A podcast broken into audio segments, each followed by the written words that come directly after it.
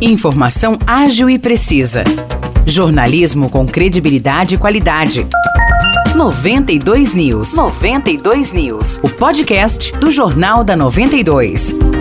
Oi, gente, tá no ar mais uma edição do podcast 92 News, mais uma semana se iniciando. Eu sou o Nicolas Santos, estou aqui com o Maurice Projan. Tudo bem, Maurice? E aí, Nicolas, tudo certo? Vamos lá então para mais uma semana de muita notícia aqui no podcast 92 News. A gente começa falando que Vargem Grande do Sul divulgou a programação de semana natalina. A gente começa falando que Vargem Grande do Sul divulgou a programação da semana natalina. As atrações começam dia 16 de dezembro com a apresentação da Orquestra Vila Lobos do Circuito Cultural no Casarão da Educação às 7 da noite. A programação continua até o dia 22 de dezembro com apresentações de dança e música na Praça da Matriz. E entre os dias 18 e 22 de dezembro acontecerão as feiras gastronômica e de artesanato e a exposição de orquídeas na Praça da Matriz. A programação completa está disponível no Facebook da Prefeitura de Vargem. Falando agora de São João, o município está com um edital aberto para a Lei Paulo Gustavo, que dá incentivo a projetos culturais. Os interessados têm até o dia 13 de dezembro para se cadastrarem de forma gratuita por meio de um formulário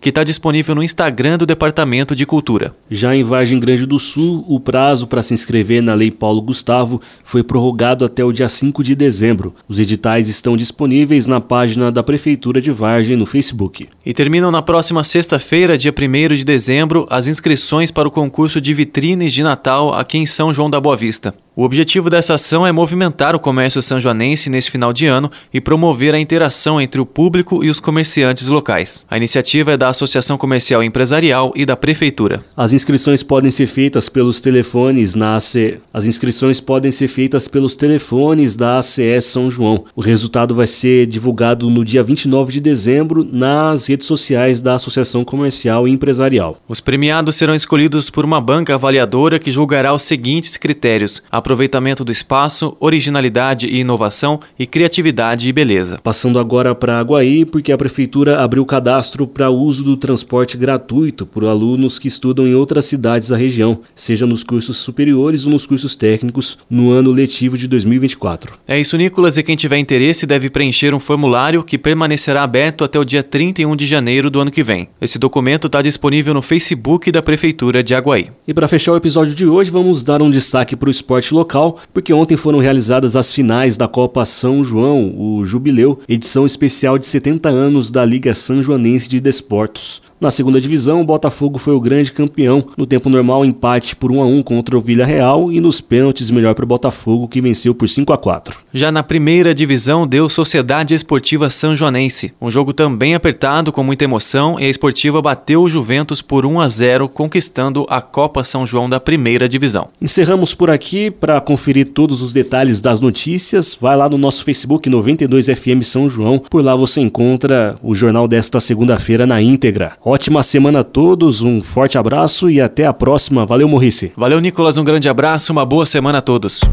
Para mais notícias de São João da Boa Vista e região, acesse 92fm São João.com.br ou siga 92fm São João nas redes sociais. 92